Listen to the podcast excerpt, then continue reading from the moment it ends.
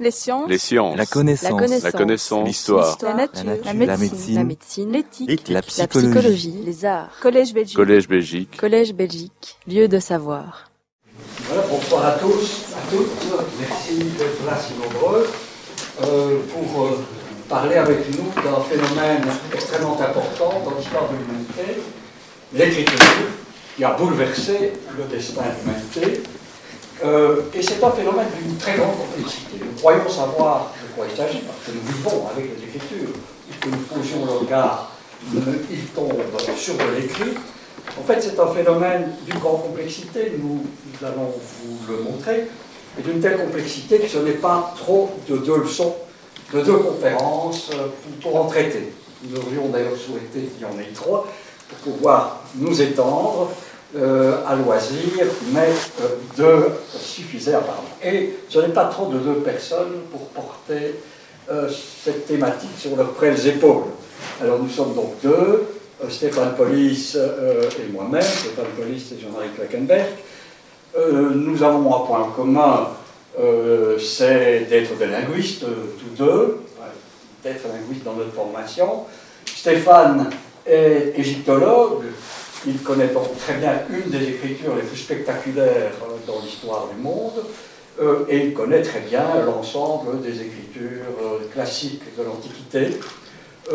Quant à moi, linguiste, je me suis orienté progressivement vers des questions de sémiotique, de communication en général, et spécialement de communication visuelle. Et l'écriture est un phénomène qui a un rapport avec la langue, comme on le verra, mais qui a aussi rapport avec l'espace, avec l'espace perçu euh, par la vision.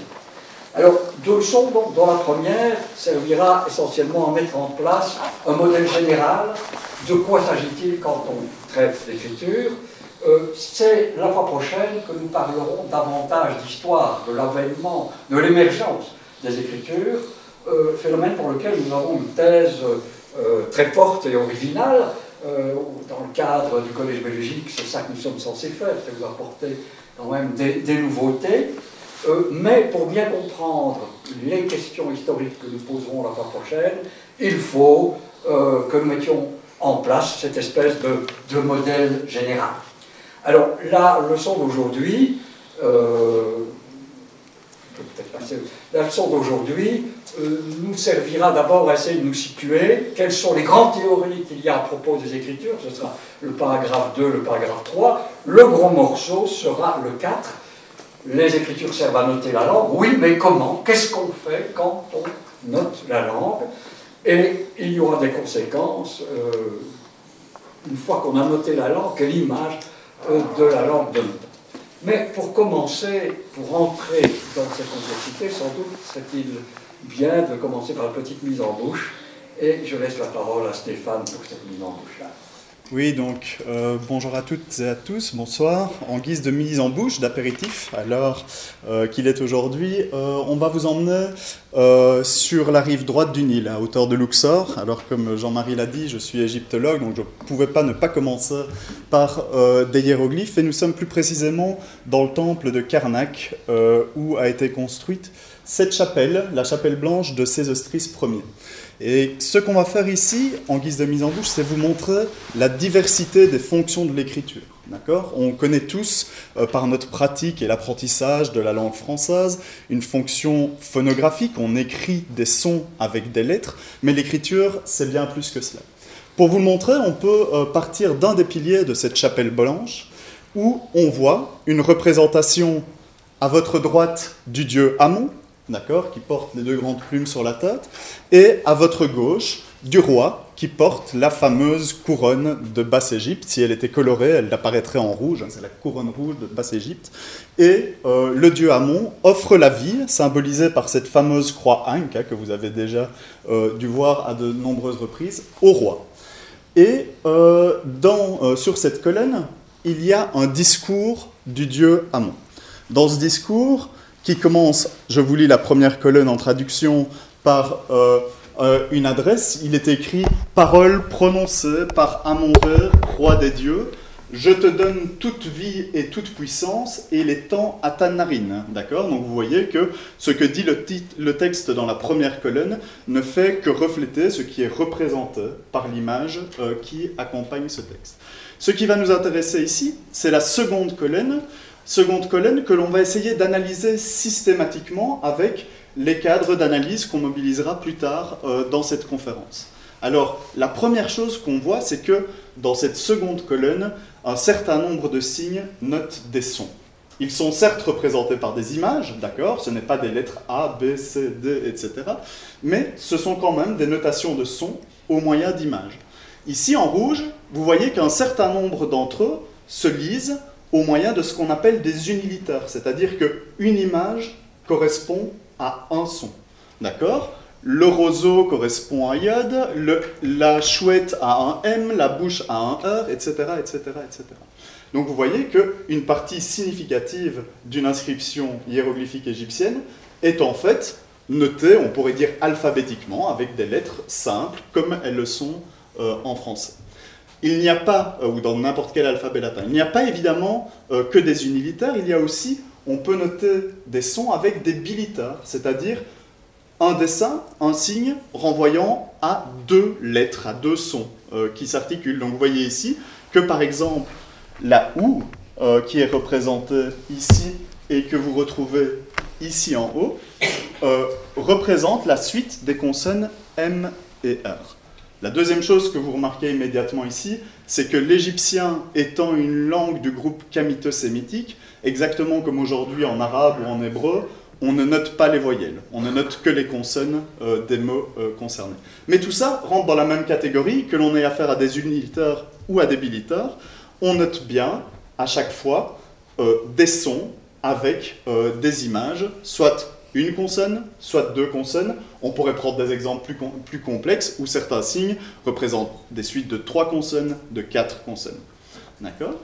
En dehors de ça, il y a les fameux logogrammes. Alors les logogrammes, c'est un mot qui a l'air euh, un petit peu compliqué euh, quand euh, on, l'approche la première fois, mais c'est en fait très simple.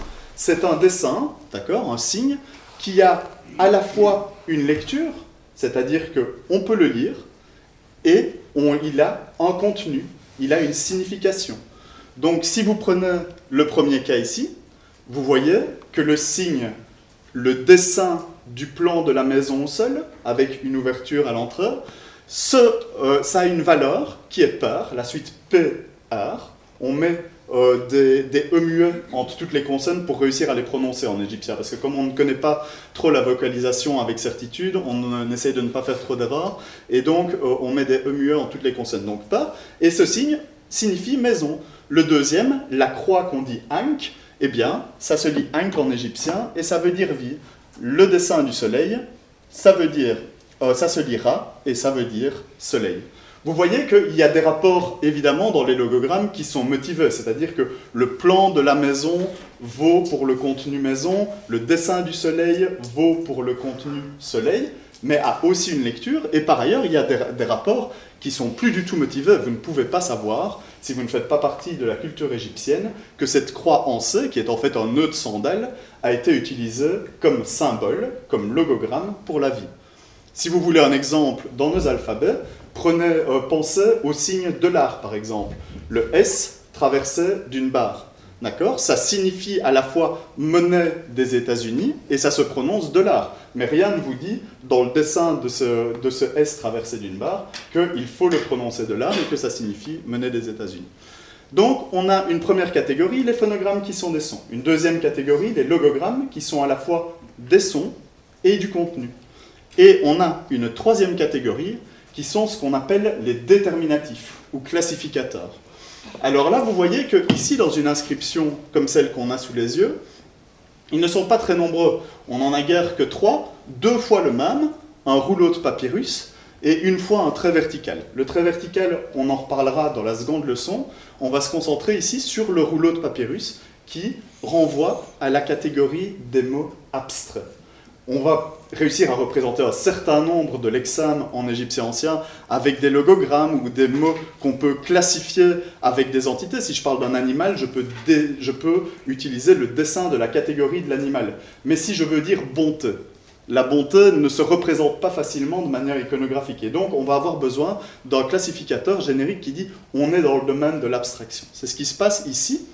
Et vous voyez que si on se reporte ici tout en haut, on a un premier dessin, une outre, et ensuite ce rouleau de l'abstraction.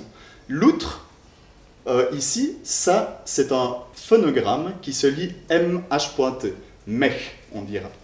Euh, et quand il est utilisé avec le rouleau de l'abstraction, ça nous dit qu'on a affaire à un mot qui se, qui prononce mech et qui appartient à la catégorie de l'exème abstrait.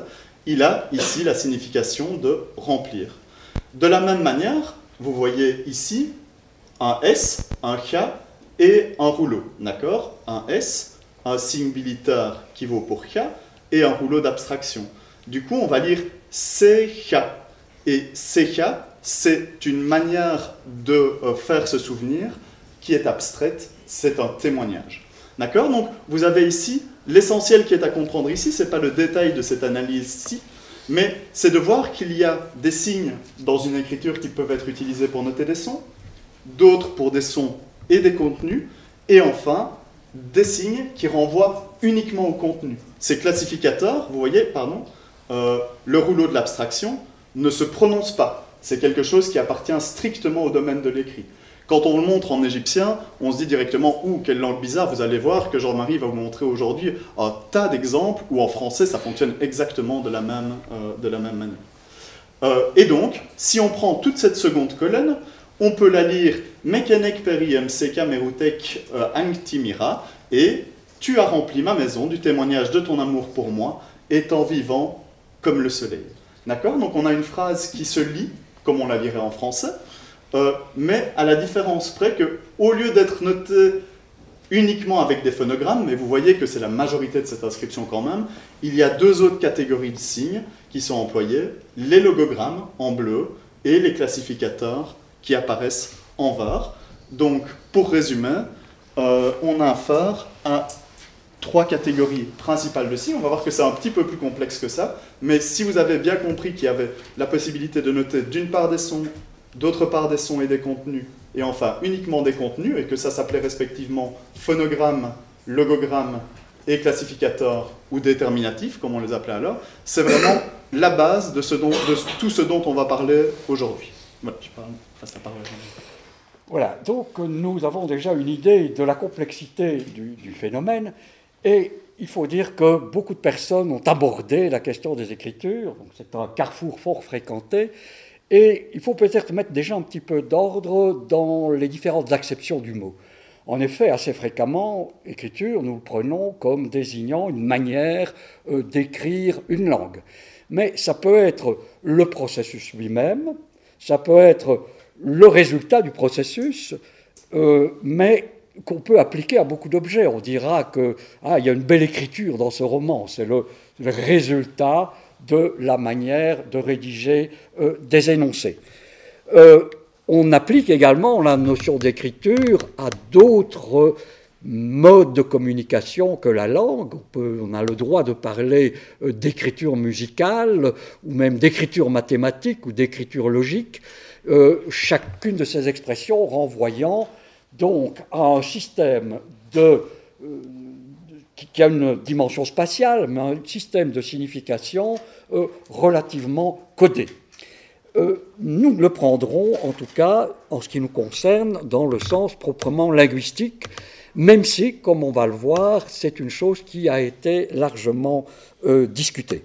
Alors évidemment, le mot d'écriture, parfois, a des exceptions très très particulières. On parle d'écriture égyptienne ou d'écriture sémitique, donc une écriture dans un sens tout à fait euh, particulier, ou encore un certain style d'écriture, écriture gothique euh, ou écriture onciale, où il n'y a pas de différence. Une écriture gothique, euh, elle est fondée sur le, le, même système de rapport entre les signes et les sons que l'écriture caroline, par exemple, mais ce sont des styles différents.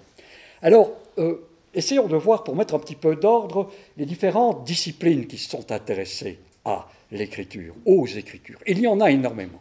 Alors pour mettre un petit peu d'ordre, si vous voulez bien, nous allons, euh, nous allons euh, proposer deux manières d'approcher, deux fois deux manières d'approcher un phénomène comme celui de l'écriture. Il y a d'une part la synchronie et la diachronie. La diachronie, c'est l'histoire. On s'est beaucoup intéressé aux écritures dans une perspective historique. Comment est-ce qu'elles sont nées? Comment est-ce qu'elles se sont développées? Comment est-ce que telle civilisation a emprunté l'écriture de telle autre? Mais on peut aussi euh, aborder l'écriture de manière synchronique. Aujourd'hui, aujourd'hui, je regarde comment fonctionne telle écriture. C'est ce que vient de faire euh, Stéphane, qui n'a pas du tout parlé de l'histoire de l'écriture égyptienne, mais qui a essayé de vous montrer, à travers un exemple relativement simple, comment ce système fonctionne donc une vision synchronique. On peut aussi jeter sur l'écriture un regard interne ou un regard externe. Externe, on va s'intéresser aux écritures parce qu'elles nous renvoient au monde ou parce qu'elles nous vont nous renvoyer à la psychologie. Je me dis, tiens, telle personne écrit comme ça, ça veut dire que c'est quelqu'un de très introverti. Donc ce qui m'intéresse, ce n'est pas l'écriture, c'est ce qu'il y a derrière ou les documents qui sont derrière. Donc, point de vue externe ou point de vue interne, comment est-ce que ça fonctionne Ici, Stéphane, non seulement a été synchronique, c'est à un moment donné qu'il s'est intéressé à l'écriture, à un moment donné, et il a jeté un regard interne. Alors, si vous voulez bien, euh, ça nous permet de situer toutes les différentes études que l'on a menées sur l'histoire. Si on est du point de vue euh, externe, nous avons donc euh, l'histoire qui est à la fois externe parce qu'on prend l'écriture comme nous renvoyant euh, à toute une culture, une civilisation, et nous sommes dans le diachronique. La psychologie s'est beaucoup intéressée à l'écriture, toutes les branches de la psychologie, avec euh, la didactique, comment est-ce qu'on va apprendre aux gens à écrire, comment est-ce que ça fonctionne dans notre tête quand nous apprenons à écrire, euh, est-ce qu'on passe des signes graphiques au son, et seulement à ce moment-là, à la compréhension de l'énoncé. Ce n'est pas du tout comme ça que ça fonctionne. Hein. Euh, ça passe par les deux voies. À la fois, nous avons l'énoncé oral, mais nous avons aussi tout de suite une idée de la, signification de l'énoncé. Euh, il y a des, maladies qui sont liées aussi à l'écriture, des dysgraphies. Donc les différentes branches de la psychologie, euh, qui sont évidemment ici du côté synchronique, sont également du côté externe. Si on prend maintenant euh, interne, nous pouvons évidemment nous placer dans une perspective de type historique, comment est-ce que tel système d'écriture s'est développé sans faire référence aux, circonstances culturelles? Nous pouvons alors aussi euh, essayer, je ne sais pas moi, linguistique appliquée, de proposer de, nouveaux caractères. Euh, un designer peut très bien proposer de nouveaux caractères nous sommes du côté interne, mais nous sommes euh, du côté synchronique. Et la sémiotique, en tant que discipline, il y a donc des disciplines qui, visent assez, qui brassent assez large, vous voyez, l'anthropologie qui est à la fois du côté synchronique et diachronique, et la sémiotique qui peut être également des deux. En ce qui nous concerne, nous essayons donc, et c'est ce que nous vous livrerons aujourd'hui, c'est l'état de nos travaux, nous essayons de mettre au point une discipline que très immodestement nous appelons la scripturologie, euh, qui occupe une position centrale, notamment parce qu'elle permettra de mettre au point des euh, concepts qui pourront être utilisés par l'histoire, qui pourront être utilisés par la psychologie et la linguistique appliquée. Donc une espèce de science générale euh, de, l'écriture. Alors, avant d'aller plus loin, et c'est véritablement Stéphane qui va prendre le flambeau pour essayer de montrer les grands linéaments de cette scripturologie, euh, il faut absolument que l'on vide une question importante qui est le rapport que l'écriture entretient avec la langue. On pourrait croire que ça va de soi. En fait, il y a véritablement des discussions, et ce sont des discussions très vives. Certains, c'est donc ceux que l'on appelle ici les logocentristes, euh, les logocentristes disent bah, l'écriture, elle est là uniquement pour représenter la langue. Et le grand fondateur de la linguistique n'hésite pas à dire langue et écriture sont deux systèmes. L'unique raison d'être de l'écriture, c'est de représenter le premier. C'est gonflé, hein, parce qu'on va voir que l'écriture sert à bien d'autres choses qu'à donner une image de la langue. Certains sont déjà allés plus loin, d'ailleurs, que Ferdinand Saussure, mais c'est une des formes les plus nettes de ce rejet de l'autonomie. Par contre, à côté de cela, et c'est une tendance plutôt contemporaine, celle-là, nous avons tous ceux qui disent, mais l'écriture, euh, c'est quelque chose qui se trace dans l'espace, c'est proche quand même d'autres arts de l'espace, comme l'architecture ou comme la peinture, et donc euh, il faudrait un peu étudier ce système-là dans son autonomie. Les écritures finissent à un moment donné par ne plus rien avoir avec la langue. Et en effet, ne donnent pas une image de la langue vous allez voir, c'est une image souvent extrêmement euh, déformante. Et par exemple, un de ces autonomistes parmi les plus célèbres est Roy Harris. Et dans le domaine francophone, vous avez Anne-Marie Christin, qui est quelqu'un qui a écrit une histoire de l'écriture, mais en se plaçant surtout du point de vue euh, du graphisme, de, euh, de, l'aspect visuel de l'écriture.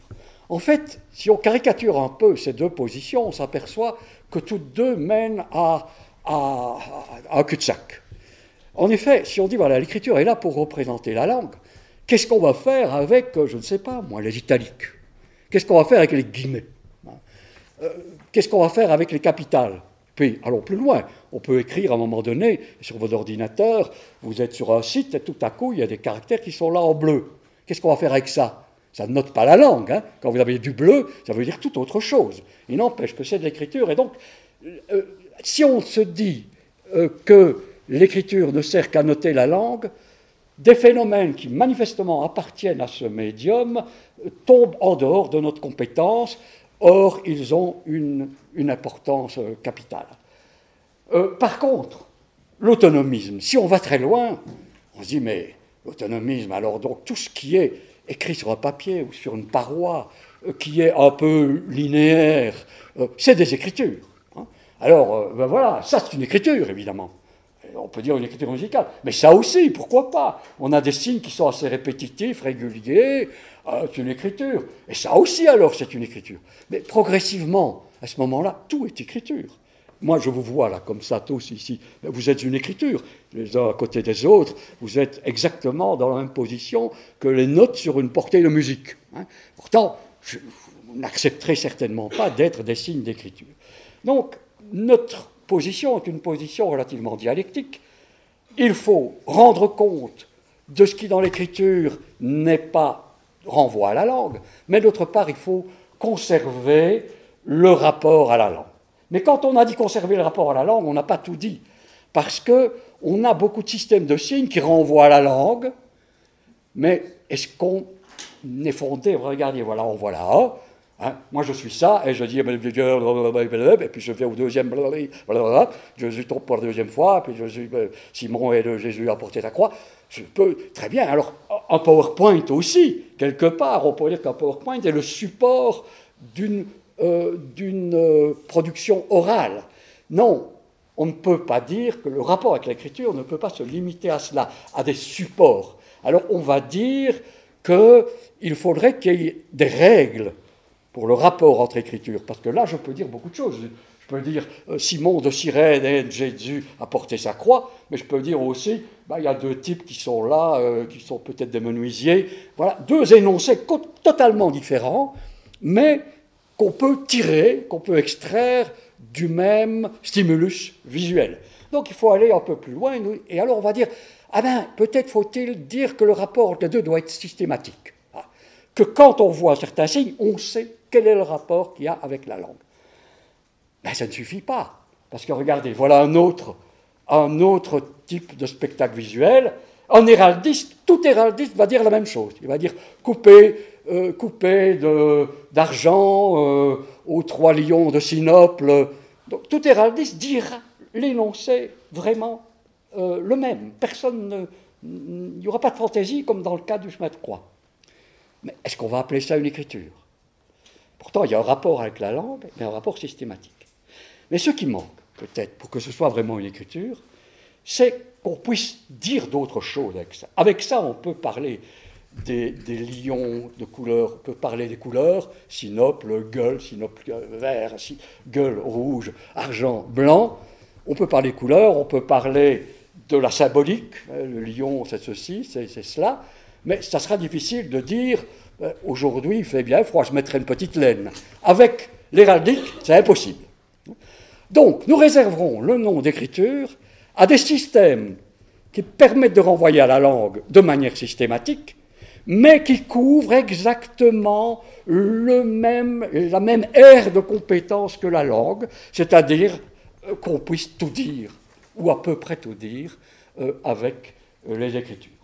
Ça nous amène donc à une définition, et alors là je vous prie de vous accrocher parce qu'elle est difficile, mais voilà, l'écriture c'est un dispositif pluricodique, il y a plusieurs codes qui viennent, et on l'a vu, déjà. On peut avoir un code qui renvoie des sons, mais un code qui renvoie des idées. Ayant vocation en usage général, on doit pouvoir tout dire, et pas seulement de l'héraldique, au sein d'une communauté humaine située. Alors, j'utilise ici un mot qui est un mot de la sémiotique, plan de l'expression et plan du contenu. Quand vous voyez un lion, vous voyez un lion, mais ça veut dire vaillance. Le plan de l'expression, c'est lion, et le plan du contenu, c'est vaillance. Vous voyez un, signal rouge au bord avec une barre blanche euh, au bord de la route. Bah, c'est un signal rouge avec une barre blanche. Ça, c'est le plan de l'expression. Ça veut dire euh, circulation interdite. Ça, c'est le plan du contenu.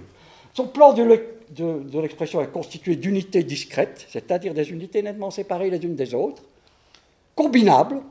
On doit pouvoir les combiner dont la substance peut être visuelle, tactile ou sonore, parce que le braille est une écriture, le morse aussi est une écriture, ça peut être, ça peut être sonore, mais en tout cas organisé spatialement. On sait où sont les signes de l'écriture tiennent leur, leur valeur de leur position dans l'espace les uns par rapport aux autres. Alors le plan du contenu comprend des unités linguistiques combinables, mais il y a un adverbe important qui est notamment des unités linguistiques. Car en effet, quand je mets du bleu sur mon écran d'ordinateur, est-ce que ça renvoie à une unité linguistique? Non, ça renvoie à autre chose. Hein. Et ces plans, le plan d'expression et le plan du contenu, sont appariés selon des règles socialisées, telles que dans la réception et l'interprétation, il y a des corrélations systématiques. Donc, on sait que les corrélations systématiques que nous avons vues dans le blason, coupé d'or, d'argent euh, ou, ou, trois lions de Sinople, etc. Il y a une corrélation systématique. Lorsque j'ai devant moi un écrit, euh, je peux dire l'essence du mot écriture sont les suivants. Donc cette corrélation systématique, telle que des telle que euh, qui soit stable et intersubjective. C'est pour ça que l'écriture nous sert à communiquer. Bon, désolé de vous fourguer une définition aussi difficile que celle-là, mais il fallait le faire pour bien montrer que c'est un phénomène qui n'est pas si simple que cela. Pas si simple, c'est d'ailleurs ce que la suite va démontrer.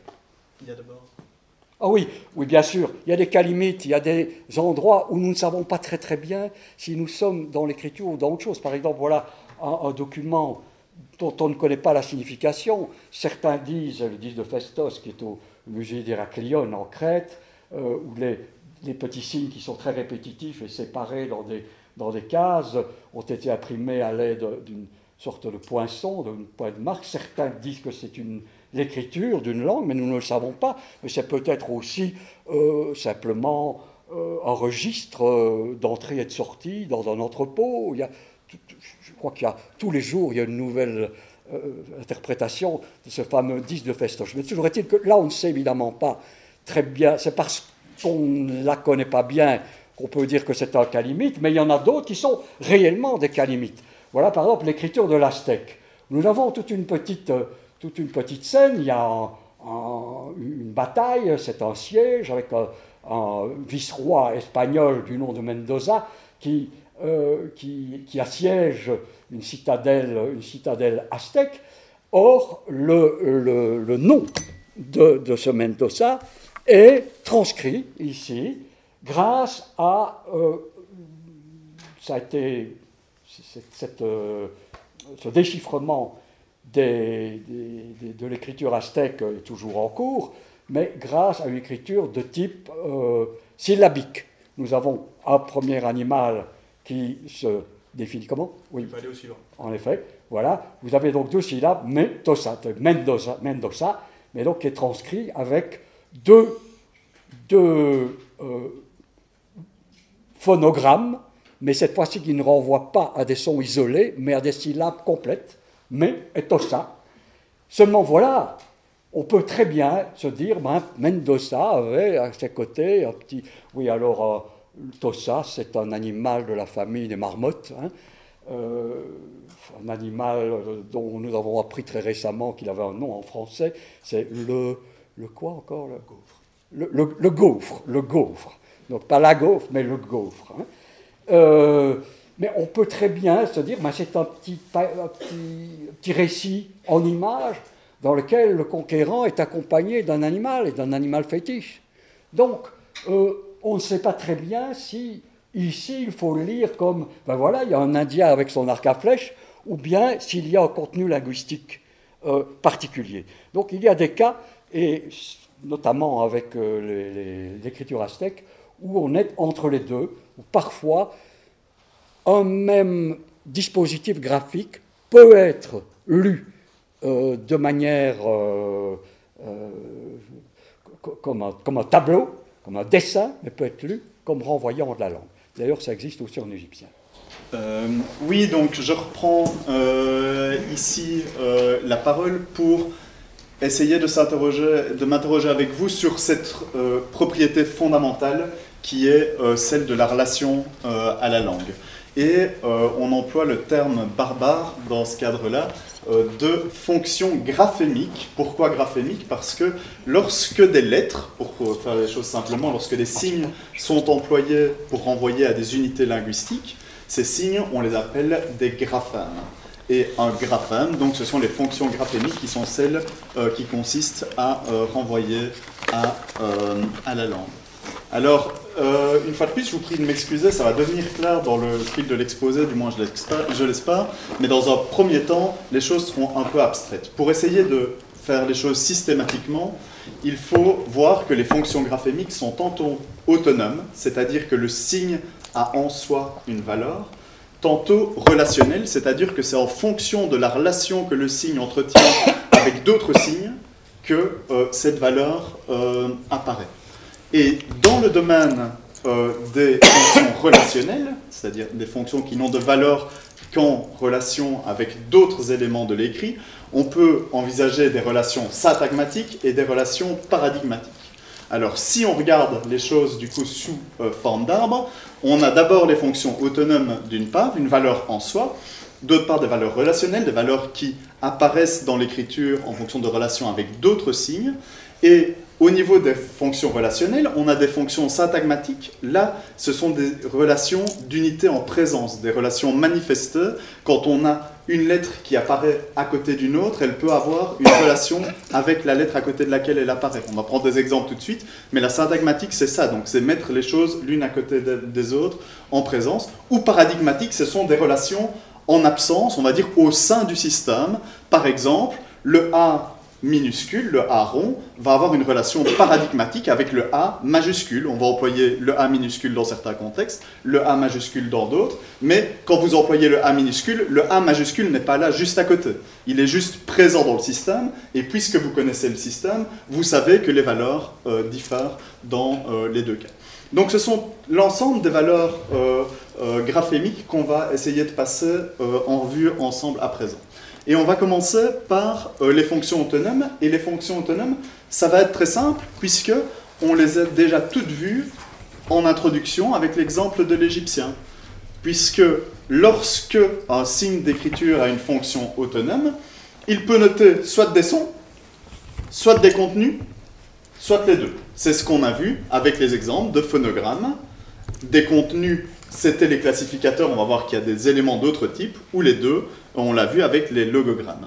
Alors, lorsqu'on plonge dans le domaine euh, des phonogrammes, évidemment, on a une variété de euh, types d'écriture euh, dans les langues du monde qui est attestée, qu'on va essayer de passer en revue rapidement pour mettre à plat les différentes formes de phonographie. La première, passage obligé, c'est évidemment l'alphabet, qui vous est familier à toutes et tous. Euh, et l'alphabet, il faut savoir que dans l'histoire des écritures, ça paraît un peu paradoxal, mais c'est une invention récente, puisque c'est quelque chose que les Grecs ont pris chez les Phéniciens, d'accord, dans le couloir syro-palestinien, à une époque où il existait déjà sur la planète une écriture égyptienne, une écriture cunéiforme, une écriture chinoise. Donc l'alphabet, ça a été inventé tardivement. D'ailleurs, beaucoup pensent qu'on n'aurait pas pu inventer directement l'alphabet comme écriture, et ça, on en parlera dans la seconde leçon euh, la semaine prochaine. Mais l'alphabet, c'est une manière de d'écrire à la fois des consonnes et des voyelles pour, représenter l'ensemble des unités minimales de la langue, l'ensemble des phonèmes, euh, que euh, sont les phonèmes, ici en l'occurrence du grec. Évidemment, il y a des systèmes bien plus compliqués. Si on prend l'exemple des langues à ton, par exemple, euh, ici l'exemple d'une langue euh, de l'écriture vietnamienne pour la viet, mais on pourrait prendre l'écriture des langues bantoues et autres, on doit noter un certain nombre d'éléments qui ont une valeur phonologique, mais qui pour nous n'ont pas de valeur segmentale. Si vous dites AA ou AA en français, ça ne change pas, c'est un A. Par contre, dans ces langues-là, il faut bien noter les tons et ils peuvent être pris en compte par des systèmes alphabétiques, certes, qui, notent l'ensemble des phonèmes, mais plus euh, complexes. De ce point de vue-là, euh, vous connaissez, hein, on le cite plutôt pour vous amuser euh, que pour autre chose, le fameux cas du français oiseau, où aucune des lettres n'est prononcée telle qu'elle devrait l'être, d'accord? Puisque, pardon, hop, j'y reviens, O et I se prononcent oie, euh, le S est en fait un Z quand il est entre deux, euh, euh, entre deux phonogrammes qui renvoient à des voyelles.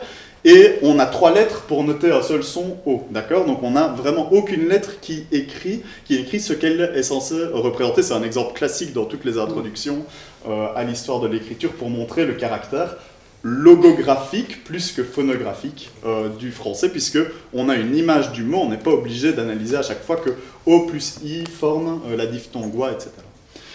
Euh, deuxième type, après les alphabets, on va dans le domaine un peu moins connu, mais quand même bien, bien répandu évidemment, qui est celui des abjads.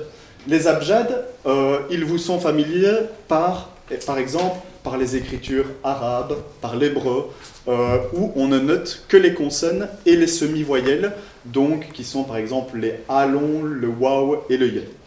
Euh, un exemple d'abjad, euh, ce sont les écritures touareg. Les écritures touareg ne notent que les consonnes et en fait c'est une très ancienne écriture euh, qui est dite aussi euh, libico-berbère. Et vous voyez que on la retrouve en Algérie, en Libye, au Niger, au Mali, etc., avec des formes qui sont sensiblement les mêmes, et chacune des lettres employées renvoie à une consonne euh, de la langue en question. Comme je l'ai dit, hein, vous avez ça très fréquemment, par exemple, avec ici ce qu'on appelle l'alphabet hébreu, mais qu'on devrait nommer abjad hébreu. Et je vous donne ici l'exemple d'une page d'un Coran ottoman où euh, vous avez une distinction qui est intéressante puisque tout le texte qui est écrit et rédigé en abjad l'est avec un kalam relativement épais. Vous voyez bien, alors il y a des pleins et des déliés assez importants, mais euh, il y a quand même un kalam relativement épais. Et puis il y a des petits signes, vous voyez, euh, la barre ici au-dessus, là, le, genre de virgule, etc., etc. Et ces petits signes qui sont rajoutés avec un calame beaucoup plus fin euh, sont des marques diacritiques, un petit peu comme des accents, si vous voulez, en français, et qui servent à noter euh, l'ensemble des voyelles. Donc, par exemple, le, le petit trait ici, on l'appelle la fatha, et c'est un A. D'accord Ça vaut pour un A. On a la kasra pour le i, euh, le damma pour le ou, etc. Et voire même quand on ne doit rien prononcer, le sukun, un petit zéro euh, qui permet de vocaliser l'ensemble du texte. Parce que, évidemment, un des grands problèmes de ces textes, c'est qu'ils doivent être respectés à la lettre, d'accord? Ce sont des textes religieux qui, ont, euh, qui sont donc des textes sacrés. Et dans des abjads, si vous commencez à vocaliser les choses de travers, vous ne pouvez pas dire le contraire de ce qui est écrit, mais ça peut vraiment euh, changer sensiblement la signification d'un passage. Et donc, quand est-ce qu'on va utiliser ces diacritiques? Essentiellement dans deux cas. D'une part, lors des phases d'apprentissage. Hein. Les livres euh, pour les enfants euh, sont écrits très souvent avec l'ensemble de ces diacritiques. Et dans le cas des textes religieux, pourquoi? Bah, Parce que l'interprétation de ces textes dépend évidemment de la vocalisation. Du coup, on va utiliser un peu systématiquement ces, ces diacritiques. Tout ça pour montrer que la frontière entre alphabet et abjad n'est pas aussi nette qu'on pourrait le penser, que c'est vraiment très... Euh, et c'est un, continu, puisque ici, à partir du moment où toutes les voyelles sont notées, on pourrait dire qu'on a affaire euh, à un alphabet. Ensuite, on a les syllabaires. Les syllabaires, euh, ce sont des écritures qui notent des syllabes. D'accord? Dans une écriture, dans des syllabaires, on les reconnaît assez vite parce que on sait qu'on a environ 50, entre 50 et 80 signes différents pour un syllabaire. C'est à peu près ce qui est nécessaire pour noter l'ensemble des suites consonnes voyelles d'une langue donnée. Ici, vous avez une écriture syllabique qui est intéressante parce qu'elle a été inventée au 19e siècle, donc relativement tard. Euh, pour noter euh, l'inuktitut, donc c'est une forme de langue inuit, d'accord, qu'on retrouve notamment au Canada et en Alaska, et aussi par le passé dans certaines îles euh, russes proches de la Sibérie. Et vous voyez que ici, chacun des caractères renvoie à une suite. Alors, on a des voyelles isolées, mais sinon, tous les autres caractères, c'est une suite consonne-voyelle, consonne-voyelle, consonne-voyelle fait très intéressant euh, avec euh, ce syllabaire euh, inuktitut, c'est le fait que vous voyez qu'il y a une motivation entre la forme du signe et la voyelle représentée. Donc tout ce qui va avec la voyelle i va avoir tendance à être ouvert vers le bas. Vous voyez comme ceci. tout ce qui a à voir avec le ou va être orienté vers la gauche. Euh, tout ce qui a à voir avec le A vers la droite, etc. Donc on a une relation aussi systématique entre la forme des signes et euh, les euh, voyelles représentées. Une autre écriture qui a, qui a une dimension syllabique importante, c'est l'écriture maya. L'écriture maya, elle n'a pas été déchiffrée il y a très longtemps. C'est dans le courant du XXe siècle qu'on a compris que ces blocs qui accompagnaient un certain nombre de représentations, voire qui étaient sculptés en colonnes de manière euh, indépendante des représentations figurées, notaient en fait différents dialectes des langues mayas. Et une partie de l'écriture maya note simplement des syllabes. On verra aussi que les choses sont plus complexes parce que comme pour l'égyptien, on a des logogrammes qui fonctionnent avec les syllabes, mais on peut quand même voir, pardon, euh, ici que ces deux caractères-ci, donc celui du dessus et celui du dessous, sont des caractères qui valent pour bas et qui, et que le qui ne doit pas être long, le lu, mais allonge la voyelle précédente, et du coup on termine avec baak, qui, signifie prisonnier euh, en langue euh, maya. D'accord? Donc c'est un caractère qui apparaît ici euh, dans l'inscription, et une partie de l'écriture maya est simplement une écriture syllabique. Et en fait, on a une dernière catégorie qui est on va dire, un dérivé des syllabes, et qu'on appelle les abougidas. Alors, d'où est-ce que d'où vient ce nom barbare? Il vient euh, du gaz, d'accord? Ou euh, c'est la désignation des, euh, des premières lettres de l'alphabet. Vous avez ici un exemple de, de, manuscrit gaz sous les yeux. Et quelles sont les particularités des abougidas C'est, pardon, j'appuie sur le mauvais bouton, c'est d'avoir chaque lettre représente une consonne accompagnée de la voyelle A. Et si vous modifiez cette lettre, vous modifiez la voyelle qui accompagne la consonne en question. Donc en fait, on est très près d'un abjad, d'accord, puisque les abjads ne noteraient que les consonnes, sauf qu'il y a une voyelle par défaut associée à chaque signe, et que cette voyelle par défaut peut être modifiée par euh, une, euh, une, modification euh, du signe. Alors, euh, j'avance euh, de manière euh, un peu plus rapide. La notation des contenus, ça signifie qu'on veut noter des contenus, mais pas des signifiés en même temps. Et donc, du coup, on appelle ça les pictogrammes. Un pictogramme que vous utilisez peut-être régulièrement appartient à la série des emojis. Alors, on en parlera aussi la fois prochaine. Ici, c'est le pictogramme, oui, c'est le pictogramme emoji pour boisson chaude. Et vous pouvez employer, envoyer ça à un ami en disant Est-ce que tu viens prendre un ça, ce sera un café, mais peut-être que vous voulez le dire en thé, il n'y a pas de contenu, euh, de, signifiant strict qui soit associé à cette, euh, à cette tasse. Euh, on pense que dans les écritures, les pictogrammes ne sont pas d'un emploi très nombreux, mais vous verrez qu'à la fois dans les phases d'émergence et dans les phases de renouvellement, en fait, c'est assez fréquent. Et enfin, les logogrammes, qui renvoient à un contenu, mais aussi, puisqu'ils sont socialisés, à un signifiant. par exemple, en, en japonais, vous voyez que quand on a un dessin de l'arbre, c'est plus ou moins reconnaissable, ça, se prononce, ça signifie arbre, mais il y a une prononciation qui va avec, c'est moku, et on ne peut pas le lire autrement euh, que moku. Deux arbres, ça signifie bois, et c'est ayashi, on ne peut pas le prononcer autrement qu'ayashi. Euh, trois arbres, ça signifie forêt, et on ne peut pas le prononcer autrement que mori. Donc vous voyez que Évidemment, il y a une relation ici entre signe d'écriture et contenu, mais il y a aussi une prononciation, du signe en japonais qui est fixe. C'est un logogramme, on ne peut pas le prononcer comme on veut en disant ici, ah ben je vais le prononcer trois arbres et ici euh, un arbre. Non, c'est des significations qui, signifiants qui sont euh, relativement euh, stricts. Et vous savez évidemment que par exemple, la même chose vaut pour l'esperluette, qui peut être lu dans toutes les langues que vous connaissez. Hein, c'est et en français, mais ce sera and en anglais, etc. etc. Vous avez euh, la liste euh, des fonctions possibles ici. Donc, si on se résume, dans les fonctions autonomes des graphames, trois grandes catégories les sons, phonogrammes, les sons et le contenu, logogramme, uniquement du contenu, pictogramme. D'accord? Si vous me suivez jusque-là, il suffit après pour les fonctions relationnelles d'employer la même grille d'analyse où on va dire mais quels sont au niveau des sons des choses qui, sont, qui ont une valeur relationnelle au niveau des contenus, au niveau des sons et des contenus? C'est parti. Si vous lisez ici en français guette, d'accord, et non jette, c'est parce que vous avez un U après le je qui vous dit que ça se prononce ge et non je. Et donc, on a ici un signe qui a une valeur relationnelle, puisqu'il ne nous dit pas quelque chose en lui-même, il ne signifie pas U, il nous dit comment il faut prononcer le signe qui précède. D'accord?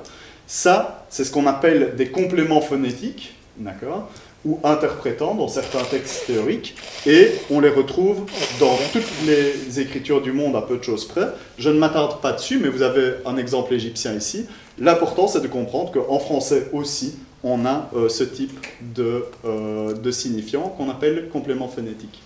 Maintenant, si on regarde des signes qui ont une valeur uniquement de contenu, qu'on ne lit pas. On avait vu le cas des déterminatifs en début euh, de conférence dans le cadre de l'exemple égyptien. Mais si je prends ici l'exemple de la notation du dieu suméria Enlil, vous voyez qu'on a un syllabogramme qui se lit N, un autre syllabogramme qui se lit Lil, et ensemble, c'est le dieu Enlil.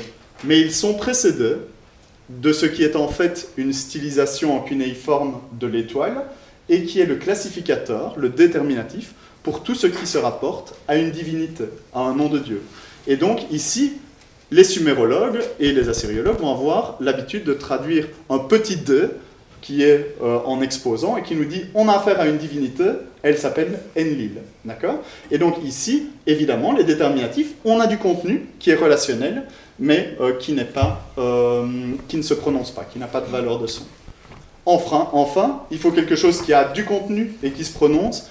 On est dans le domaine des morphanes, d'accord? Par exemple, en français, mange-t-il? Quand vous lisez ente, vous le savez, ah, on a affaire à un pluriel, à la troisième personne du pluriel de l'indicatif en français, mais il y a aussi une prononciation, puisque quand on a la forme interrogative, ce n'est pas il mange ou le morphème n'est pas prononcé, mais mange-t-il, on a bien une réalisation euh, sous forme euh, de T, et c'est ce qu'on appellera euh, les morphogrammes. Alors, Ici, je vais passer très rapidement pour ne pas mettre Jean-Marie trop en retard dans ce qu'il a à vous raconter après. Mais ce qu'il faut voir, c'est que ces relations à la langue, dans le domaine relationnel, ils vont toucher tous les niveaux de la langue. Ils vont toucher le niveau du lexique, on vient de voir les déterminatifs dans le domaine syntagmatique, euh, mais ils vont toucher aussi le domaine paradigmatique. Par exemple, quand on a en français la variation graphique entre so, so et so, qui se prononcent tous de la même manière, so, cette image qui diffère, d'accord, va vous montrer que en termes de paradigme, chacun des mots renvoie à des contenus différents. D'accord euh, c'est la même chose en égyptien, et je passe rapidement sur cet exemple-ci, où tout ce qui est lié à l'amour va être écrit avec le signe de la ou, et tout ce qui est lié à la maladie va être écrit avec le signe du ciseau. Eh c'est exactement le même principe, c'est-à-dire qu'un signe a aussi une euh, valeur en, termes de relations paradigmatiques, montrant que dans un domaine, on a affaire au domaine de l'amour et avec l'autre signe, au domaine euh, de la euh, maladie. Pensez aussi à l'usage des majuscules en français avec le signifié institution. Si vous dites le roi, le chef de l'État, le doyen de la faculté, à chaque fois on met des majuscules qui ont un signifié qui disent on a affaire à une institution, on a affaire à quelque chose euh, d'important, le président de la République. Tout ça, c'est des relations paradigmatiques, des graphies comme on appelle discriminatifs, puisque on pourrait très bien les écrire avec un P minuscule, d'accord? Alors, dans le domaine morphologique, on a vu le cas des accords, hein, euh, qui sont nombreux, et on peut avoir tu manges, où on a une partie du mot qui est phonographique, mais l'autre partie qui est un signe morphographique, on dit le S à la valeur deuxième personne du singulier lorsqu'il est euh, avec euh, ce mot. morphologique, mais dans le domaine paradigmatique, par exemple, on peut prendre l'exemple de l'allemand où König est écrit avec une majuscule et ne nous dit pas que c'est le roi, parce qu'en allemand, la signification du K majuscule est différente. Il nous dit on est dans la catégorie des substantifs qui, euh, prennent, toutes, euh, qui prennent tous une majuscule, et donc c'est un signe morphographique qui nous informe sur la partie du discours à laquelle le mot appartient. Domaine syntaxique, alors évidemment ici on a toute la série dans le domaine syntagmatique des blancs et des ponctuations, c'est-à-dire qu'on ajoute des choses qui séparent le discours écrit en unités minimales. D'accord? Euh, juste pour le plaisir des yeux, on peut vous montrer un exemple en hiéroglyphe louvite, donc aussi appelés hiéroglyphes anatoliens, c'est-à-dire les hiéroglyphes qui étaient employés par les Hittites euh, en Turquie euh, dans l'Antiquité. Et vous voyez ici qu'on a un certain nombre de signes qui sont employés non pas pour une valeur phonographique ou pour une valeur logographique, mais pour marquer qu'il y a une segmentation entre des unités euh, au sein de, l'inscription. Euh, alors les exemples de, démarcatifs sont très nombreux, les espaces entre les mots, les ponctuations encadrantes, les marques de paragraphe et de mise en page euh, dans Word aujourd'hui. on a vraiment beaucoup d'usages qui sont possibles. Dans le domaine paradigmatique, à présent, les majuscules à l'initiale, évidemment, sont un exemple de, de signes qui sont démarcatifs, c'est-à-dire que si même on n'a pas de point, on va se rendre compte qu'on passe à la proposition suivante puisqu'on a une majuscule euh, qui commence la phrase en français. Et un autre type d'usage démarcatif, ce sont les classificateurs en égyptien. Pourquoi? Parce que ces classificateurs appartiennent à des classes fermées. Et pour vous, quand vous les voyez, vous vous dites, bah, je ne vois pas en quoi ils diffèrent des autres signes. Mais le lecteur habitué, comme ils appartiennent à des classes fermées, pardon, euh, va se dire Ah, j'ai une forme de euh, signe qui n'apparaît qu'à la fin des mots et que je n'emploie pas à d'autres endroits. Et donc ça va fonctionner cognitivement comme des séparateurs d'unités euh, lexicales. Alors vous voyez ici qu'entre la scriptio continua et la séparation de toutes les lettres dans le métro parisien, on a une variété d'usages démarcatifs qui est absolument euh, phénoménale. Et enfin, dans le domaine prosodique, puisqu'on a touché au lexique, à la morphologie à la syntaxe, on a tout ce qui touche les marques alternatives, point d'exclamation, point d'interrogation, etc., euh, dont euh, vous avez deux exemples. Je termine par deux remarques. La première, c'est qu'il y a un principe d'économie, comme vous l'avez vu, il y a des signes qui reviennent à plusieurs endroits, donc on peut utiliser un signe avec plusieurs fonctions graphémiques différentes. Par exemple, le classificateur égyptien, on a dit, ah, ben ça a une fonction relationnelle lexicale, puisque ça classe un lexème dans une classe donnée, mais ça a aussi une fonction syntaxique, puisque ça démarque les lexèmes les uns des autres. Le poids d'exclamation, ça nous dit qu'il faut un accent, une intonation montante à la fin d'une proposition, mais aussi syntaxique, puisqu'on sait que c'est la fin d'une proposition, etc., etc. Il y a une polyfonctionnalité euh, des euh, graphèmes euh, qui va se généraliser, au point que les marques vraiment dédiées, c'est-à-dire celles qui ne sont employées que dans une fonction, sont quasiment l'exception. En français, on peut mentionner le cas. Le cas ne peut guère être employé que pour noter le phonème que et pas grand-chose d'autre. Euh, mais la règle, c'est que tous euh, les graphames ont plusieurs fonctions, y compris dans le domaine euh, graphémique, c'est-à-dire y compris en ce que les signes de l'écriture notent ou s'interprètent dans un rapport à la langue. Voilà, mais vous avez euh, un ensemble de fonctions. Ce sont toutes les fonctions où l'écriture euh, renvoie à la langue. On en a terminé avec ça. Mais il y a encore des choses que nous avons laissées euh, dans l'ombre. J'ai parlé tout à l'heure du bleu que vous trouvez sur votre écran et qui veut dire tout à fait autre chose. Ça veut dire, attention, ici, il y a un lien hypertextuel que vous pouvez cliquer, puis vous le cliquez, il devient violet. Donc, il y a une autre sémiotique qui doit intervenir. À ce moment-là, on peut dire que l'écriture échappe à la langue. L'écriture fait plus que de donner la langue. Nous allons y arriver. Mais euh, marquons un petit temps d'arrêt euh, qui va un peu rappeler l'introduction que Stéphane a donnée, avec, vous a initié à l'écriture égyptienne. Je voudrais très rapidement prendre trois écritures, non pas pour vous initier à ces trois écritures, mais pour vous montrer combien justement euh, ces systèmes sont complexes, font intervenir un certain nombre de, variables. Premier exemple, l'exemple japonais. Euh, imaginez, vous avez ici une phrase en japonais écrite il n'est pas trop difficile, même si on ne connaît pas le japonais, de dire tiens, c'est curieux, il y a des signes euh, de familles différentes. Vous en voyez des très complexes, comme celui-là, comme celui-là, comme celui-là, ou celui-là, ou celui-là. D'autres qui ont l'air d'être plus simples, comme ceux-là. Mais il y a ceux-ci qui sont encore plus simples. En effet, il y a trois grandes familles de signes pour écrire la, la langue japonaise. Il y a d'abord ce qu'on appelle les kanji, qui sont des euh, logogrammes qui ont été empruntés au chinois, mais qui évidemment ont une, prononciation particulière en japonais. L'exemple que Stéphane a donné tout à l'heure de Hashi euh, Moku, qui, désigne l'arbre, le bois, la forêt, c'est la prononciation en japonais. Mais les idéogrammes en question sont des idéogrammes qui ont été empruntés au chinois et qui ont évidemment une prononciation particulière dans les différentes variétés de chinois qui existent. Mais il n'empêche qu'il peut y avoir un accès au contenu.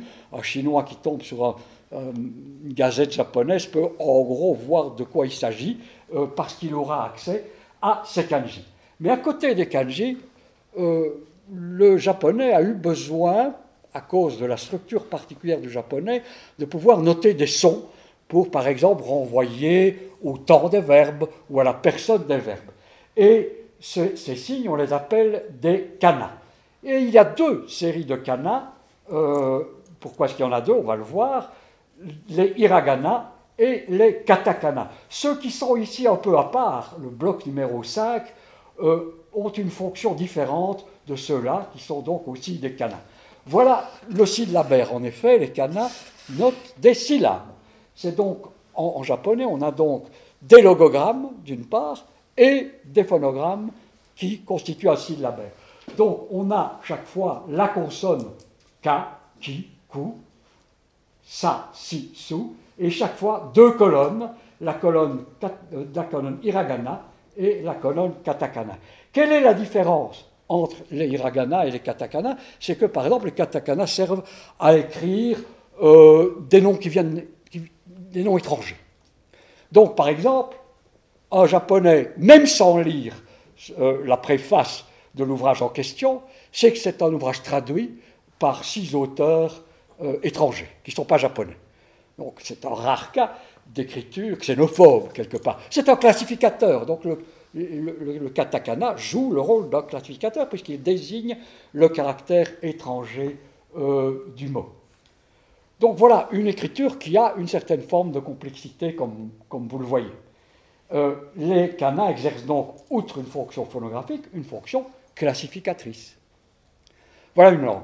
Voilà une autre écriture. On l'a abordée aussi de manière très cursive, c'est l'exemple maya. Le maya est aussi une écriture syllabique. Nous avons des, euh, des signes qui renvoient à une syllabe. Une des grandes particularités euh, de l'écriture maya, qui a rendu son déchiffrement extrêmement malaisé, c'est qu'une même syllabe peut être euh, signifiée par des signes dont certains sont relativement simples, euh, c'est le signe standard, par une série de signes qui sont en même temps des représentations de divinités, ou des signes dans lesquels on peut, par exemple, avoir ce qu'on appelle un complément phonétique, pour être sûr que ce soit correctement prononcé. Ici, à ce syllabogramme WITS, on a ajouté une autre petite partie qui se trouve au-dessus et qui renvoie à la syllabe oui. Donc on ne, peut pas on ne doit pas prononcer oui, mais le petit ajout du dessus confirme bien que vous avez affaire à une syllabe qui doit se prononcer WITS, qui désigne ici Colin Montagne. Il y a donc une très grande liberté pour écrire un mot maya. Par exemple, ici, vous avez euh, un signe qui est fait de trois, euh, trois sous-signes, avec euh, le possessif qui est ici, le Dieu et la marque du singulier. Or, on est de où? On est allé chercher dans tous les signes possibles pour le ou, on est allé chercher celui-là, et c'est celui-là qui a pris du service, pour tous les syllabogrammes possibles de il, on est allé chercher celui-là. Là, il y en a moins. Ici, vous voyez que le choix était très large. Il y avait six possibilités. On est allé chercher celui-là et on a bricolé euh, un ensemble. Maintenant, pourquoi est-ce qu'on choisit celui-là ou celui-là en Maya? Euh, Nous ne le savons pas, mais apparemment, les spécialistes du Maya ne le savent pas non plus. Ce n'est pas seulement nous, ce n'est pas seulement notre ignorance qui est en cause. Donc, c'est une langue qui n'est pas c'est une écriture qui n'est pas encore totalement déchiffrée et qui n'a pas donné, livré tous ces, euh, tous ces mystères. Et donc, euh, voilà comment les textes mayas se trouvent, et déjà ça nous permet de voir que les signes s'ordonnent de manière très différente selon les langues. Ici, euh, tous les signes mayas se lisent en deux colonnes, comme ça. Donc on passe de gauche à droite, puis on va à la ligne en dessous, gauche-droite, la ligne en dessous, gauche-droite. Et puis après, on prend les deux colonnes et on fait la même chose, gauche-droite, gauche-droite, en descendant chaque fois. Le troisième exemple, c'est l'exemple français. Euh, en effet, vous avez eu quelques surprises. Pour vous, l'écriture du français, c'est quelque chose qui va de soi. Euh, vous, avez sué, évidemment, avec les accords des participes passés. Euh, mais une théorie de l'écriture vous amène à vous frotter les yeux. D'abord, c'est une langue qu'on écrit, c'est une langue avec des phonogrammes. Hein quand on vous dit écriture phonétique, ah, c'est la même chose que c'est une, euh, presque une insulte. Oh, tu veux aller vers l'écriture phonétique L'écriture du français est phonétique. Hein. C'est-à-dire que nous avons des ensembles graphiques qui renvoient à des ensembles de, sons. Évidemment, le rapport avec les deux, comme on l'a vu avec l'oiseau, est assez complexe. Il n'empêche quand même que c'est OI, dans certains cas, renvoie à OA, euh, le S, dans certains cas, cette valeur, E, A, associé à AU à la valeur O. Donc c'est complexe, mais euh, c'est un phénomène, ce sont des phénomènes euh, phonographiques. Mais ce qui rend l'écriture du, français relativement complexe, c'est que cette pluralité des fonctions qu'on trouve dans toutes les langues est assez euh, très importante en français. Vous avez donc par exemple, l'exemple qui était donné, c'était le S qui peut parfois être prononcé, parfois S, parfois Z, etc., etc., mais qui peut aussi avoir une simple valeur morphologique et d'autres valeurs encore. Par exemple, quand on a dit le K n'a qu'une valeur, la valeur de renvoyer à la consonne K, il n'empêche que si je me mets à écrire un texte en remplaçant tous mes C, euh, c'est une catastrophe avec un K, vous dites, ah tiens, il veut dire autre chose. C'est une autre fonction des langues, on va y arriver. C'est de renvoyer, d'avoir une valeur symbolique. Donc utiliser un cas pour écrire catastrophe, tout de suite, ça vous dit, ah oui, grosse catastrophe, ça renvoie à de la germanité. C'est une autre fonction, mais on voit que sur, la même, sur, le, sur le même dispositif graphique, plusieurs fonctions peuvent venir se greffer. Une grande importance euh, du français, des, variétés en français, ce sont donc les valeurs distinctives. Euh, la même, la même euh, valeur graphique, O, peut être transcrite de toutes ces manières-là. Si on fait une faute d'orthographe et qu'on écrit liturgie, ben, ça, veut, ça, a une, valeur T, mais évidemment, tout de suite, et c'est pour ça que certaines personnes écrivent liturgie comme ça, ils se disent il faut, faut que je, j'encense un peu le mot. Alors, ce qui est assez important en français, c'est que contrairement à beaucoup de langues, quand vous savez lire le français, ce n'est pas pour ça que vous savez l'écrire. Les règles d'écriture et les règles de lecture, qu'on appelle la diction et la lection, ne sont pas les mêmes. Euh, et en tout cas, les, règles de, diction, déjà, sont peu nombreuses. Il y a un spectacle que je vous encourage, que nous vous encourageons à aller voir, La faute de l'orthographe, par deux profs qui en ont marre un jour d'être curés de la langue, comme ils disent. Alors, c'est un spectacle sur l'orthographe qui tourne depuis trois ans, qui est assez jouissif, euh, mais qui ouvre beaucoup les yeux. Et à un moment donné, ils disent, voilà, le S, comment est-ce qu'on peut dire le S? Ben, On peut l'écrire comme ça, comme ça, comme ça, comme ça. Hein. Euh, donc on peut écrire, on peut prononcer S, même avec TH, hein, et même STH, comme dans asthme. Hein. Donc, euh, règles de diction peu nombreuses, mais règles de lexion encore euh, peu plus nombreuses, de sorte que, globalement, beaucoup de mots français fonctionnent comme des logogrammes, c'est-à-dire comme des tout qu'il faut retenir. Voilà, si par exemple vous ne savez pas comment on écrit O, on vous dicte un texte, euh, je suis instituteur, je vous dicte un texte, et il y a un mot que vous ne connaissez pas, et vous entendez qui se termine par O, est-ce que vous allez le terminer par OT, comme dans tricot, OTH, comme dans go, avec OP, comme dans trop Si vous ne l'avez pas appris, euh, vous ne le savez pas. Donc vous, vous êtes un peu comme le chinois, le petit chinois, euh, qui, pour à la fin d'humanité, il doit connaître 800 idéogrammes. Donc le petit francophone, il doit aussi apprendre au moins 800 blocs de mots comme ça, euh, de manière qui sont tout à fait euh, arbitraires. Une autre pas caractéristique du français aussi, c'est ce qu'on pourrait appeler une langue surnotante. Il y a en effet des langues sous-notantes, et surnotantes, c'est un concept qu'il faut euh, expliquer. Ça va venir un, peu, un, peu, un, peu, plus tard, c'est-à-dire maintenant. en effet, nous venons donc de faire un premier tour dans les différentes fonctions de la langue. Il y en a encore d'autres, on vous les a annoncées. Euh, on a vu que c'était relativement complexe, mais ici nous nous sommes occupés des fonctions où l'écriture rend compte de la langue. On peut dire que l'écriture donne une image de la langue. Une image, c'est nécessairement quelque chose de différent de la chose. La photo d'une personne, ce n'est pas la personne. La carte n'est pas le territoire. Eh bien, l'écriture n'est pas la langue. L'écriture donne une image de la langue, c'est-à-dire va mettre en évidence certaines caractéristiques de la langue, va peut-être inventer des choses qui ne sont pas dans la langue, euh, va laisser tomber d'autres choses. Exactement comme quand on dessine une carte de géographie, je décide de, mettre l'eau en bleu. Moi, avant que j'ai vu de l'eau bleue dans ma vie, il a fallu euh, quand même que je voyage beaucoup. Euh, on va mettre les autoroutes en rouge, ils ne sont pas en rouge, et on va les mettre très très larges, ils ne sont pas à l'échelle. Donc on donne une image qui veut signifier quelque chose. Eh bien, euh, on peut dire que l'écriture donne une image de la langue, à la fois une image des, du plan de l'expression, des structures signifiantes, ou une image du plan du contenu.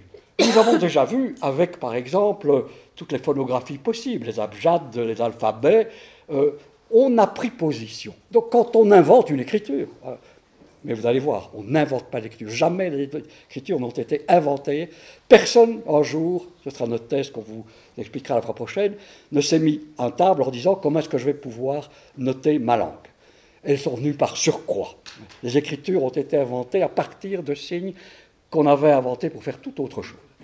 Mais euh, imaginons qu'on doit inventer une langue, eh bien, on doit prendre des décisions. Est-ce que je vais noter les voyelles? Si je note les voyelles, et que j'ai une langue à ton, est-ce que je vais noter les tons Le vietnamien le fait. Le Kinyarwanda, langue à ton, ne le fait pas. Euh, euh, si je note les, consonnes, quelles consonnes vais-je noter? Peut-être que je ne vais pas les noter toutes. Si je note les contenus, est-ce que je vais mettre des déterminatifs? Ou pas Ces fameux classificateurs. Hein. on peut en avoir, on peut ne pas en avoir. Donc il y a toute une série de décisions qui doivent être prises. Alors par exemple, quant aux structures sonores, en français, par exemple, on a quand même essayé, en gros, tout n'est pas du même tonneau que le fameux oiseau, on a quand même essayé de faire des structures où on a des groupes de lettres comme deux N ou bien AI qui renvoient globalement à un phonème, avec évidemment des valeurs positionnelles qui sont parfois très complexes. Le C, on prononce que, mais quand il est devant O, A, OU, mais s'il est devant I, E, il va se prononcer ce. Hein? Donc, euh, on met des articulations parfaites, proches de la langue, mais on peut choisir de noter beaucoup ou de noter peu. Le français, par exemple, est une langue que l'on pourrait appeler surnotante.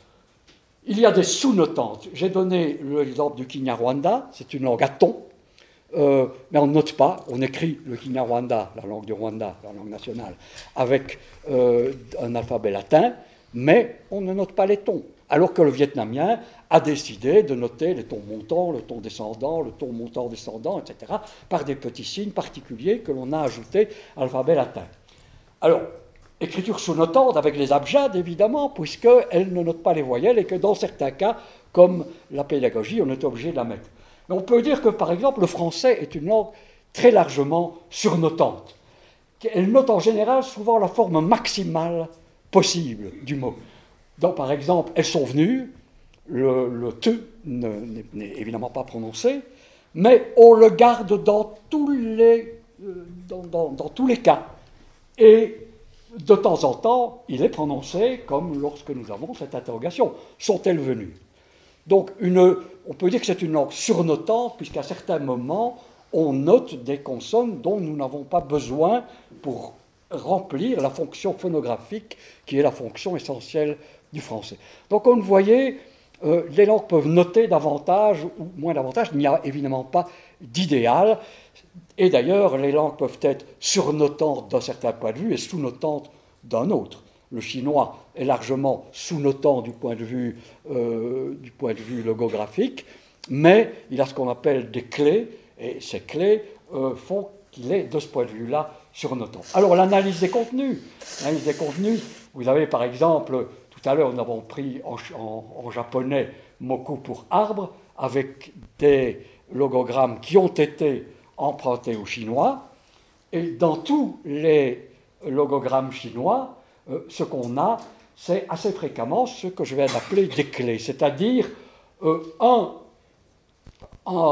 signe qui éventuellement va être un peu modifié euh, du point de vue plastique pour pouvoir entrer dans une structure carrée, et ici, ce signe se lit et il veut dire branche, ici racine. On voit tout de suite, n'est-ce pas, que ce signe, qui est le signe de l'arbre, prend du service dans des logogrammes complexes, chaque fois pour désigner quelque chose qui a un rapport euh, avec, avec l'arbre, euh, on voit bien racine et branche, ou éventuellement avec la matière euh, dont sont faits les arbres, comme par un pont. même si aujourd'hui en Chine, on construit sans aucun doute des ponts en béton et en chose, on continue à dire pont, ce qui est un souvenir avec le, le, classificateur de l'arbre, ce qui nous signale que les ponts étaient d'abord construits euh, en bois et oreillés euh, de manière très étonnante, comporte également le classificateur bois, mais, et ça nous indique que les oreillers en Chine devaient être des oreillers en bois. Hein. et c'est le cas. Même si vous ne le saviez pas, vous l'apprenez. Donc ici, comme vous le voyez, il y a des, euh, il y a des décisions pour classifier l'univers. Parce que les classificateurs du chinois, ce pas les mêmes que ceux qu'on trouve en égyptien. On peut dire qu'il y a une image de la langue euh, qui a été mise au point, une image de l'univers, et au-delà de la langue, une image de l'univers qui a été mise au point par les écritures, et ces, images euh, diffèrent évidemment d'air culturel à air euh, culturel. Euh, et donc, il nous reste un peu de temps pour les fonctions où l'écriture échappe à la langue. Oui, tout à fait. Donc, on va euh, clôturer cette, cette, première conférence, cette première exposé, avec la dimension non linguistique de la signification des, des écritures. Alors, quand on va au-delà de la langue, on a nommé ça euh, d'un terme euh, un peu barbare qu'on appelle les grammèmes. Les grammèmes s'opposant au graphème. Graphème, notation de la langue, grammème, du, grec gramma, euh, notant ce qui relève de l'écriture comme art de l'espace. Et dans cet art de l'espace, on va avoir une série d'autres fonctions. Alors pour ceux d'entre vous qui sont un peu versés dans la sémiotique, ils, les attendent hein, en voyant fonction symbolique, puisque on sait qu'en sémiotique, trois grandes catégories d'analyse sont le symbole, la fonction symbolique, l'indice, les fonctions indicielles, et euh, l'icône, les fonctions iconiques. Donc c'est ce qu'on va passer euh, en revue très rapidement maintenant. On y reviendra en partie euh, dans l'exposé de la semaine prochaine. Alors les fonctions symboliques, elles peuvent être de type très nombreux. On a parlé par exemple, Jean-Marie mentionnait l'utilisation du K pour noter le son que en français. Avec catastrophe, directement, on a ce signifié de germanicité qui apparaît dans la notation du, du mot en question. Mais on sait aujourd'hui que l'utilisation des polices, par exemple, a, euh, évidemment un pouvoir symbolique très fort. Vous savez que les ateliers de typographie, l'atelier national de France, emploie des dizaines de personnes juste pour réfléchir à ces questions qui sont les signifiés, les contenus attachés à l'utilisation de certaines polices. Et euh, comme spoiler pour la fin de l'exposé, vous allez voir que c'est une des valeurs euh, qui va nous permettre de conclure l'exposé d'aujourd'hui. Un exemple euh, particulièrement orné, c'est évidemment le type de cursive ou le type d'écriture auquel on va recourir, particulièrement orné, quand on s'adresse à un personnage éminent de l'État. Tous les signifiés qui sont attachés à ce type d'écriture renvoient à la majesté, d'accord, symboliquement, de la personne euh, à laquelle euh, on s'adresse. Dans le domaine des, des, fonctions symboliques, il y a des petits systèmes comme ça, des petits systèmes clos et ici, je suis certain que ça fera sourire les étudiants de la salle, puisqu'on peut prendre le système symbolique de la référence bibliographique. Alors, vous devez apprendre systématiquement à mettre en capital le nom de l'auteur, le titre en italique, en fonction de si on a affaire à une monographie, à une revue, etc. Et évidemment, chacun euh, de ces emplois de la typographie va avoir des signifiés particuliers. Ici, l'emploi de capital va, être, va avoir le signifié nom d'auteur. Or, ces signifiés varient évidemment de revue en revue, de cours en cours, de professeur en professeur, voire d'article en article par la même personne, puisqu'on se soumet à ces normes, mais il reste que ces petits systèmes clos ont une signification. Ici, l'emploi euh, euh, des italiques a le signifié titre de livre, et les parenthèses vont nous, à la fin d'un titre, vont nous dire, ben, on a affaire à une série Literatur, Wissenschaft und, Linguistik, et c'est euh, les parenthèses qui nous signalent qu'on est dans cette série euh, ayant un rapport euh, à la littérature. Deuxième type de fonction, après les fonctions symboliques, les fonctions indicielles, qui renvoient à un rapport causal entre le signe et son signifié. Alors ici, vous allez dire, ah, c'est pas très scientifique tout ça, mais ça intéresse quand même la scripturologie. C'est ce qui va par exemple euh, rejaillir des études de graphologie.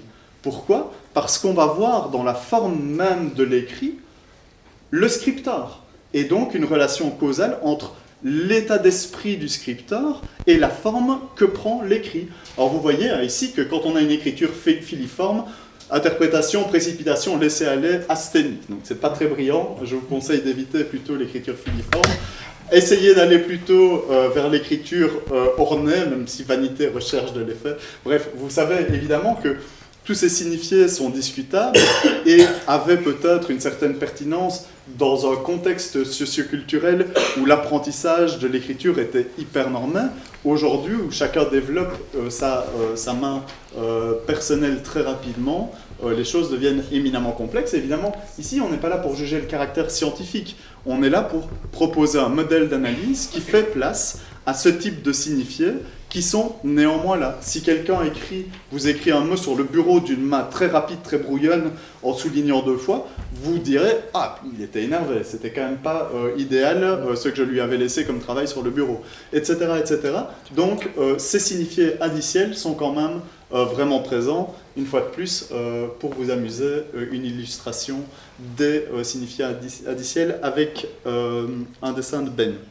Et enfin, les signifiés iconiques. Les signifiés iconiques, c'est quand on emploie l'écriture aussi pour représenter quelque chose. Alors, le cas le plus connu et qui vous saute à l'esprit immédiatement, ce sera évidemment les, les calligrammes d'Apollinaire, où on va utiliser une écriture alphabétique pour dessiner une représentation en même temps qu'on écrit un texte. Très bien. Et ça, c'est au niveau de la syntagmatique générale des lettres employées pour un poème. Mais on peut aussi avoir des fonctions iconiques au niveau de l'unité minimale. Ici, vous voyez, la manière dont famille est notée nous représente trois membres d'une famille. Ici, un cas qui est assez euh, intéressant puisque l'écriture du chiffre 8, 8, le G a été remplacé par le logogramme du chiffre 8 qui visualise d'une certaine manière, employé comme icône au sein du mot, le signifié euh, et, le, signifiant, tout le couple, du, euh, de, de, la graphie phonographique 8. Enfin, dans le domaine de l'icône, ce qui est très intéressant, c'est qu'on peut iconiser également des choses qui ne sont pas directement représentables. Ici, vous voyez dans ce livre de jeunesse, Petit tigre se jette à l'eau et plouf est écrit en tombant, exactement comme le mouvement dénoté par la chute du tigre dans l'eau. Et donc ce qui est iconisé ici, ce n'est pas le tigre, ce n'est pas l'eau, mais c'est le mouvement euh, représenté par le tigre euh, qui euh, se jette à l'eau. Et enfin, pour clôturer, on a vu qu'au-delà de la langue, l'écriture pouvait être employée comme art de l'espace, ce sont les grammames, et enfin l'écriture peut être employée comme index. Alors les index sont à distinguer nettement des indices. Les indices, on les a vus, hein, c'est la graphologie, les fonctions indicielles. Quand il y a une relation causale, l'index montre qu'il y a une relation euh, entre un indexant, un indexé et une relation euh, indexicale. Pour la rendre claire, ce qu'est cette fonction indexicale euh, dans la langue, on va prendre un exemple. L'exemple de la signature qui manifeste très clairement comment l'écriture fonctionne comme index. Donc ici, vous n'avez pas besoin de le lire en fait. Vous avez un emplacement une forme globale. Vous voyez bien qu'on a affaire à un gribouillis qui s'apparente euh, à une signature.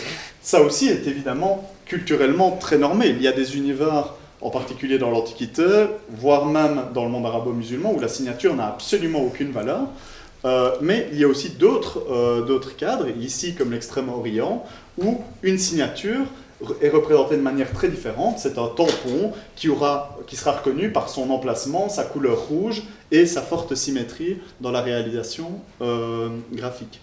Mais alors, sur le plan du contenu, la signature va avoir toute une série de significations. On peut repasser en revue tous les outils qu'on a essayé de vous présenter aujourd'hui grâce à cette signature. Euh, éventuellement, elle peut se lire, mais il y a très peu de signatures qu'on arrive effectivement à lire. Donc la valeur phonographique d'une signature, elle est quand même euh, relativement marginale. Par contre, la signature fonctionne comme logogramme, c'est-à-dire qu'à partir du moment où on l'a identifiée, sa forme générale est associée au type du ou de la destinataire.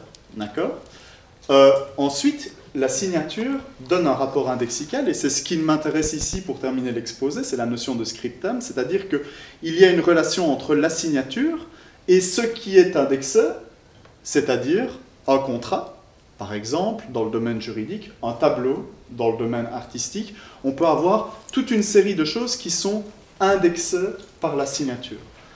Dans ce rapport indexical va s'instaurer un statut. Et c'est là que c'est crucial, évidemment, puisque ce qui nous intéresse quand on va signer un carré blanc sur fond blanc, c'est de dire ceci est une œuvre d'art. Et on lui donne donc un statut d'œuvre d'art par le fait même de signer. Pareil, si vous allez chez le notaire et que vous signez des feuilles qu'il vient d'imprimer, avant votre signature, l'acte n'avait aucune valeur, ne signifie rien d'autre que des lettres sur le papier. C'est le fait d'apposer la signature qui va euh, donner la garantie et transformer le document en acte euh, véritablement. Et ensuite, en dehors de la valeur indexicale qui s'instaure entre la signature et l'objet, le texte signé, euh, il y a une valeur indicielle, c'est-à-dire que la signature atteste de la présence de la personne au moment de l'acte de signer. Donc il y a une relation causale entre la signature et la personne. Ici, évidemment, on caricature à grands traits pour vous donner une idée. Je pense que dans le domaine de la sémiotique, sur les 20 dernières années, il y a au moins 50 articles écrits sur la signature, et Béatrice Frankel a dû écrire trois livres sur la question. Euh, donc, vous voyez bien qu'on on essaye juste de prendre l'exemple de la signature pour montrer les dimensions d'analyse possibles d'un écrit, de l'écriture, pas pour évidemment épuiser le sujet avec vous aujourd'hui, mais pour terminer, on ne peut pas euh, ne pas mentionner aussi la possible valeur iconique d'une signature. Et ici, en tant que bon belge, on vous rappelle les signatures dans les idées noires de Franquin, d'accord? Avec sa signature qui prend la forme d'un plongeoir et de, de l'eau dans laquelle le personnage est tombé, avec la forme d'un fusil, etc., etc. Donc ces signatures en plus de manifester, Franquin, en plus d'attribuer à ses planches de bande dessinée un statut spécifique de réalisation euh, qui participe du, euh, du, domaine artistique, eh bien, il y a une lecture iconique possible euh, de ces signatures. Et en conclusion, on avait pensé vous faire un tableau général avec toutes les fonctions, des arbres un peu compliqués, etc. Et puis on s'est dit que c'était probablement pas une bonne idée parce que des termes complexes, des arbres et des tableaux euh, enchevêtrés, vous en avez déjà eu beaucoup. Et donc on voulait prendre un exemple un peu amusant et l'analyser très rapidement avec vous. Euh, on trouve dans une euh, commune proche de la Loire, en France, ce tableau. pardon, ce tableau, ce panneau qui indique Bushman. Alors, l'analyse, on va la diviser en trois niveaux, graphémique, grammémique et scriptémique. Donc d'abord, graphémique, le rapport à la langue. C'est d'une simplicité euh, absolue, biblique, puisque euh, en termes de graphème, Bushman se dit Bushman, si on le transcrit en alphabet phonétique, et il n'y a absolument euh, aucun problème ici. Comme scriptum, c'est un panneau blanc bordé de rouge, qui est situé dans un espace donné, et vous avez appris à interpréter cela comme un index, c'est-à-dire que ça nous dit que ce qu'il y a là derrière, c'est le territoire de la localité de Bushman, et qu'il y a une relation entre ce panneau et l'environnement du panneau dans, lequel euh, ce panneau a été posé. Il n'est pas nécessairement très bien défini, mais il y a cette forme euh, de relation indexicale. Mais pourquoi est-ce qu'on a pris cet exemple-ci pour conclure? Évidemment, c'est pour montrer que en dehors de ça, c'était aussi un grammame. Et comme grammar, comme ils emploient une police, le comics sans MS, qui est décrié par tout le monde. Si vous écrivez un travail universitaire en comics sans MS, c'est un gage de non-sérieux. Et pourquoi est-ce que ce, panneau est vraiment euh, très intéressant? Parce que dans les municipales de 2014 en France, il a fait l'objet d'un débat entre le parti de droite et le parti de gauche local, je ne sais pas s'ils étaient, étaient affiliés aux républicains, peu importe, euh, parce que la preuve que la maire sortante était une personne qui manquait vraiment de sérieux et devait être remplacée, était l'utilisation de la police comique sans MS sur les panneaux qu'elle avait fait apposer à l'entrée de la municipalité en question. Comme quoi, on n'est jamais à l'abri de jugements sur les fonctions grammaimiques de l'écriture qui dépassent largement euh, les autres fonctions que, euh, que vous connaissez peut-être de manière plus intuitive. Voilà, merci pour votre attention. Merci.